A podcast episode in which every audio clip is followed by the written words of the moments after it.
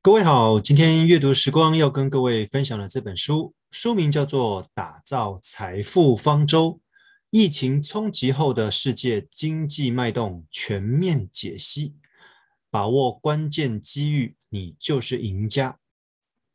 这本书主要是在讲新冠疫情之后，作者认为我们全世界经济上面的变化，我们该有哪些准备？哦，无论是心里面的准备，还是财务上面的准备，那未来在投资上面有哪些需要调整的方向？哦，作者詹姆斯·瑞卡兹，出版社联经出版社，出版日期二零二二年的一月份，这本书还算蛮新的。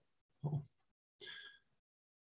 书中一开始就提到，世界正等待源自武汉的病毒。终于盛极而衰，但这个期待可能永远不会实现，因为过去很多专家觉得我们接下来可能会长期与病毒共存。虽然目前看起来好像这些病毒的扩散有趋缓的迹象，但是当然这个前提是如果后续没有再有变种病毒的话，或许这是一个好消息。但是如果病毒持续变种，我们是否要持续接种疫苗，甚至会持续要佩戴口罩呢？哦，这个我觉得要用时间来证明。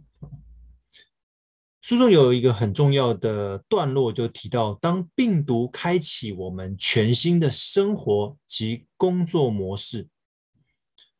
他说，在二零二零年的三月份所爆发的全球疫情，让全世界的经济来到了难以预测的境界。当初零八年的金融风暴源自于钱，所以我们可以透过钱来解决经济的问题。但是二零年的全球疫情，它源自于人，却隐含着许多变数，所以导致很多政府的政策被视为有着实验性质的尝试。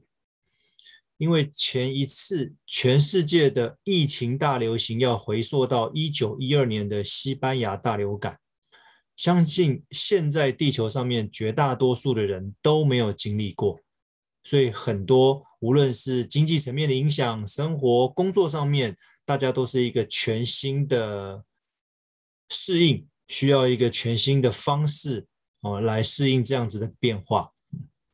作者提到。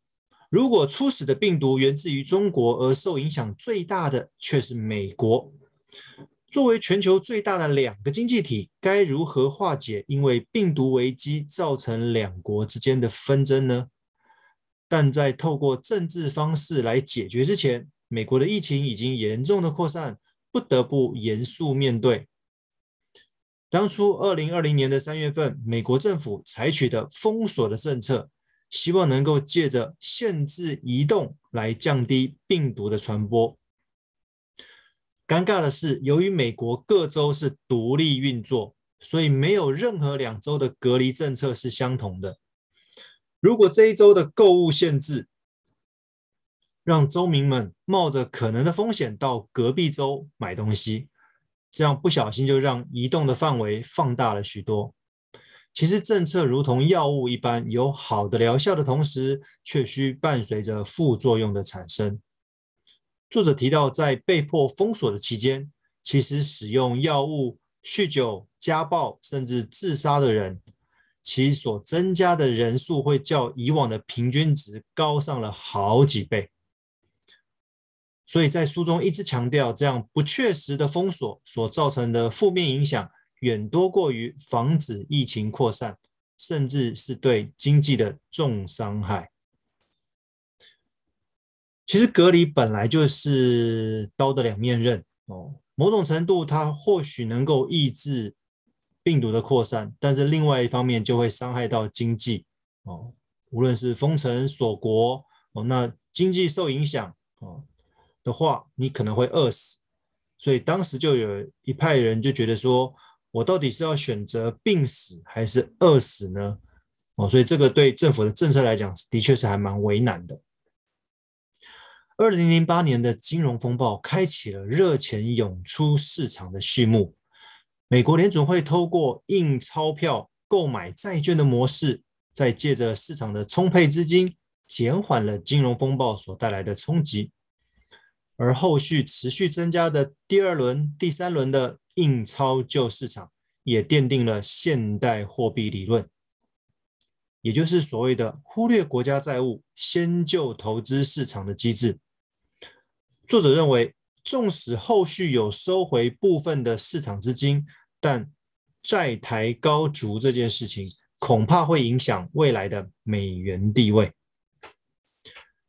当病毒摧毁我们所谓的文明，这指的是当年一九一八年的西班牙大流感。据统计，有高达五亿人遭受感染，死亡将近一亿人。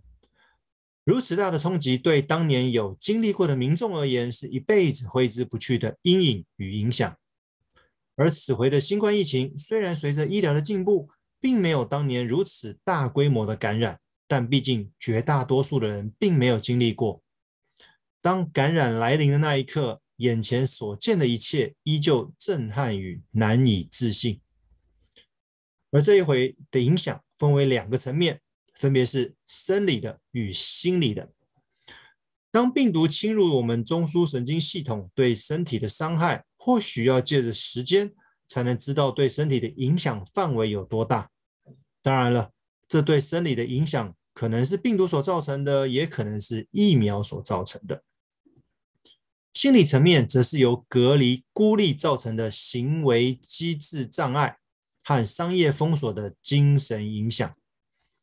在锁国封城的这段时间，其实少了过去频繁的与人互动，或许会开始变得孤立。那你的思考也可能开始变得比较负面一点。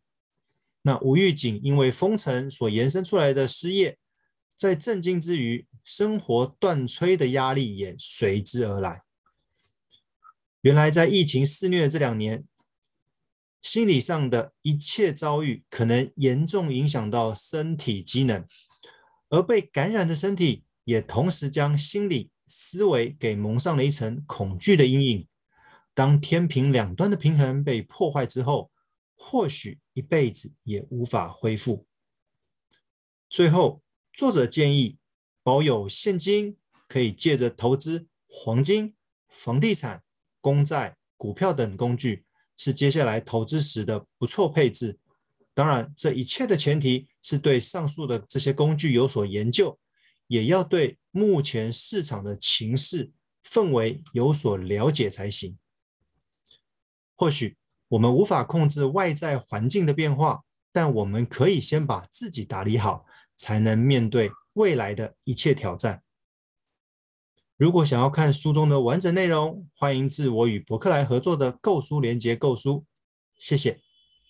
以上的分享就是这本书《打造财富方舟：疫情冲击后的世界经济脉动全面解析》，把握关键机遇，你就是赢家。